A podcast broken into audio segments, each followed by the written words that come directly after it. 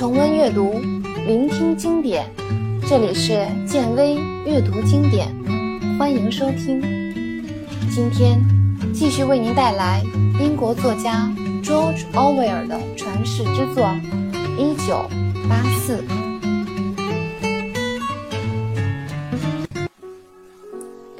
让我不说品托，休想！老头发着牢骚，在桌子前坐了下来。他看了看前面放置的酒杯，说：“半生嫌少，一生又太多，什么该死的伎俩！喝多了光想去上厕所，还不划算。”从年轻到现在，你一定经历过不少变化吧？温斯顿试探着问。老头转了一下蓝色的眼睛，上上下下打量了酒吧一番，目光从投标板转移到各个位置，接着又把目光停留在南侧的门边。看样子，他是想从这些物件上看出点变化。他终于开口了：“那时候，啤酒可比现在好喝，也很便宜。”在我年轻的时候，光淡啤酒叫黄汤，四便士就能买一品托。不过那是早些年的事儿了，那时候还没有打仗。哪次战争？记不清了，打了太多仗。老人含糊其辞，然后举起酒杯，直了直肩膀，说：“为你的健康，干杯！”他的喉结移动得很快，在瘦瘦的脖子里。上下抖动，啤酒很快就喝光了。见状，温斯顿走向吧台，又叫了两个半声。老头对于一升酒的成见，好像一下子消失了。温斯顿像是找到了久违的倾诉对象，打开了话匣子：“你比我年年长许多，过去的事情你一定还记得。在我没出事的时候。”你已经是成年人了，能给我讲讲那时候的事情吗？那时候还没有爆发革命，我也是从书上了解了一些情况，但是总不大相信。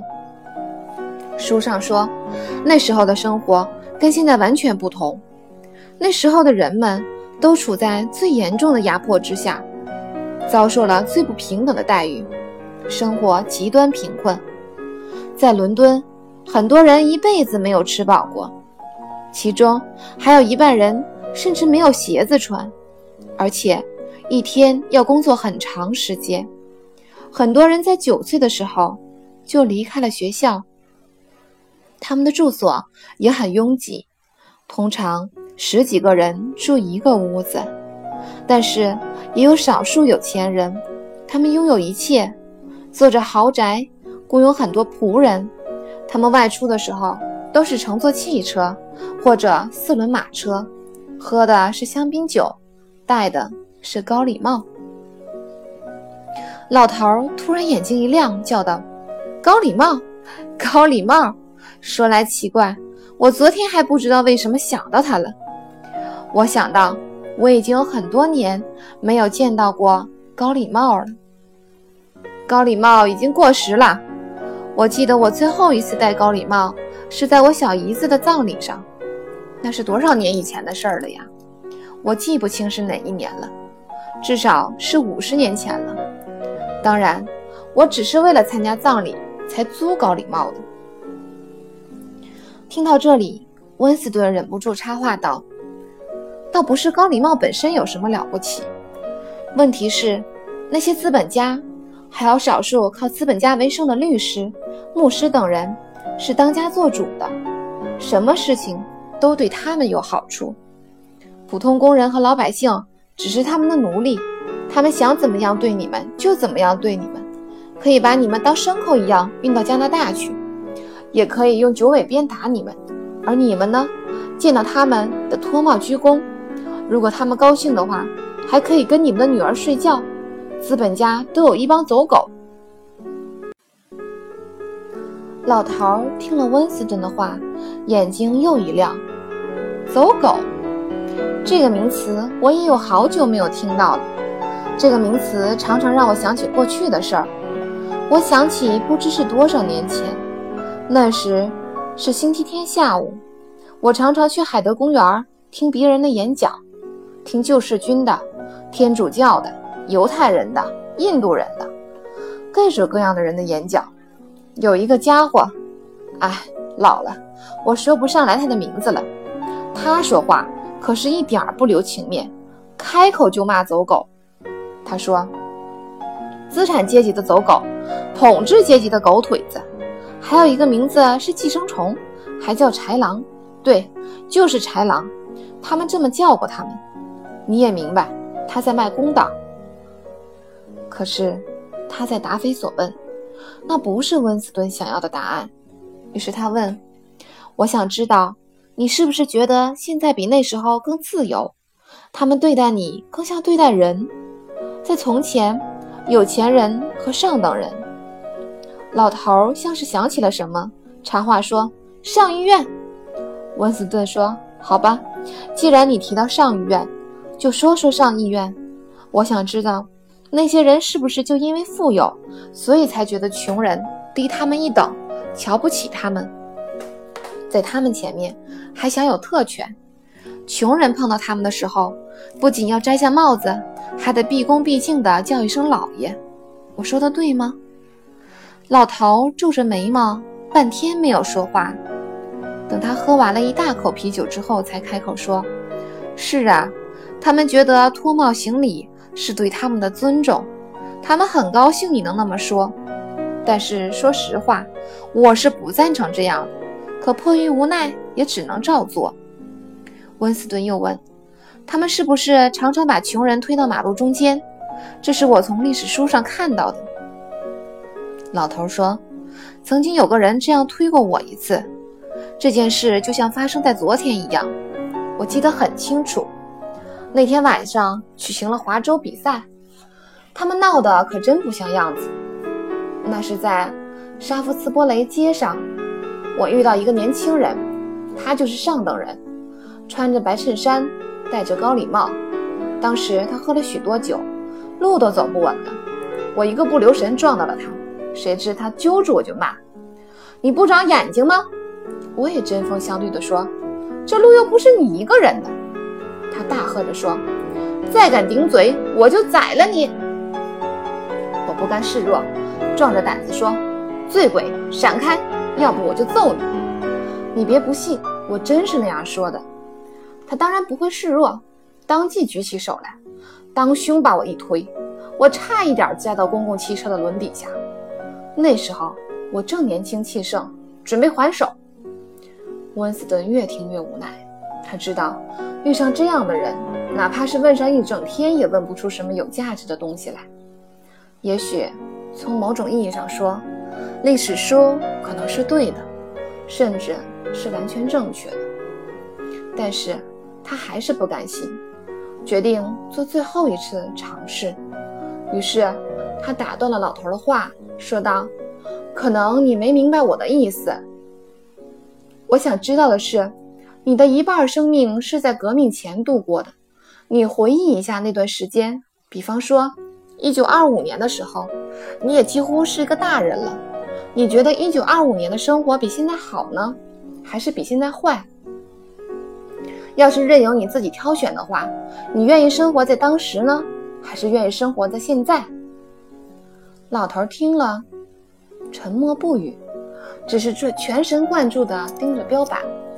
等他慢慢地喝完杯子里的啤酒，似乎啤酒使他心平气和了，似乎已经达到了万事皆能忍受的境界。他说道：“我知道你想听什么答案了。你想听我亲口说，我最渴望变得年轻一些。那是大多数人的梦想。对我而言，真的是无所谓。想我年轻的时候，身体健康又有力气。可到了这把年纪，身体就没有消停过。腿有毛病，膀胱更是要命，折腾死我。每天晚上要起床六七次。”不过，年老也有年老的好处，一些事情就不用担心了。和女人没有来往就是件了不起的事情。快三十年了，我没有跟女人睡过觉了，你信不信？我也不想和女人睡觉。温斯顿把身子靠在窗台上，再问下去也不会有什么收获了。他想站起身来去买杯啤酒，可是那老头儿忽然站了起来，跌跌撞撞地走向厕所，那里臭气扑鼻。温斯顿又坐了下来，呆呆地看着老头的空酒杯。就这样，大约坐了两分钟。等他再次回过神来时，发现自己已经毫无意识地走出了酒吧。最多再过二十年，诸如革命以前的生活是不是比现在好的这类问题，更找不到人回答了。他心想，事实上，即使现在这个问题也无法答复，因为旧世界幸存者大多没有鉴别时代好坏的能力，在他们的头脑里。装的都是一些芝麻绿豆的生活琐事，比如说跟伙伴吵架、寻找丢失的自行车打气筒，或者是妹妹临死时的表情、七十年前刮风时卷起的尘土等等。但是，具有重要意义的事情，他们根本不关心。他们很渺小，就像一只蚂蚁，只能看到眼前的一片，看到那些小东西。至于那些大的东西，他们根本没有见过，或者说从来没有完整的见过。在记忆缺失、书面记录又常被伪造的情况下，党声称它改善了人们的生活，你就只能选择相信，因为永远也不会存在可以比较的标准。温斯顿的思路忽然中断了，他停下脚步。向四处看了看，发现自己正处在一条狭窄的街道上，星星点点亮着灯火。那是几间商店，在他头顶上挂了三个褪了色的铁球，以前好像是镀过金的。他觉得自己认识这个地方，不错。此刻他又站在了买那个日记本的旧货铺门口了，他感到一阵恐慌。本来当初买那个日记本就是件冒失的事情，他曾经发誓再也不到这个地方来。可是，一走神，不知不觉就走到这里来了。他之所以写日记，就是希望以此来提防自己产生自杀性的冲动。虽然已经快到夜里九点钟了，但这家商店还开着门。于是，他觉得。还是到商店里面去好一些，至少可以少引起一些别人的注意。他还想到，如果有人问他为什么来这里，他就说想买刮胡子的刀片。店主刚刚点了一盏煤油挂灯，煤油燃烧的味道很不好闻，但是让人觉得温馨。店主看起来很和善，大约六十多岁，背有些驼了。鼻梁上架着一副厚厚的玻璃眼镜。这个年老的店主头发差不多全白了，但是眉毛是黑的，还很浓郁。从他身上可以感受到知识分子的做派。他看起来像是一个文人，或者一个音乐家。他戴着眼镜，动作很轻柔，一件黑色旧天鹅绒外套显得非常儒雅。他说话的时候，声音也相当温和，不似其他无产者那样粗鲁。看到温斯顿走了进来，他便开口说道：“你还站在外面的时候，我就认出你了。你就是买了那本年轻太太的纪念本的先生。那个本子真不错，尤其是纸张很美，原来叫做奶油纸。我敢说，这五十多年来，这种纸。”早就已经不生产了。你现在要买什么呢？我只是路过这里。”温斯顿含含糊糊地回应道，“我只是进来随便瞧瞧的，没有一定要买的东西。”老板听了，做了一个道歉的手势，说道：“也好，我想我也满足不了你的要求。我想你也明白，我的商店就要全部空了。跟你说句实话吧。”旧货生意已经走到尽头了，快要完了，没有人再需要旧货了，我也没有货了。家具、瓷器、玻璃器皿都慢慢破了，金属东西也要回炉烧掉。我已经很多年没有看到黄铜烛台了。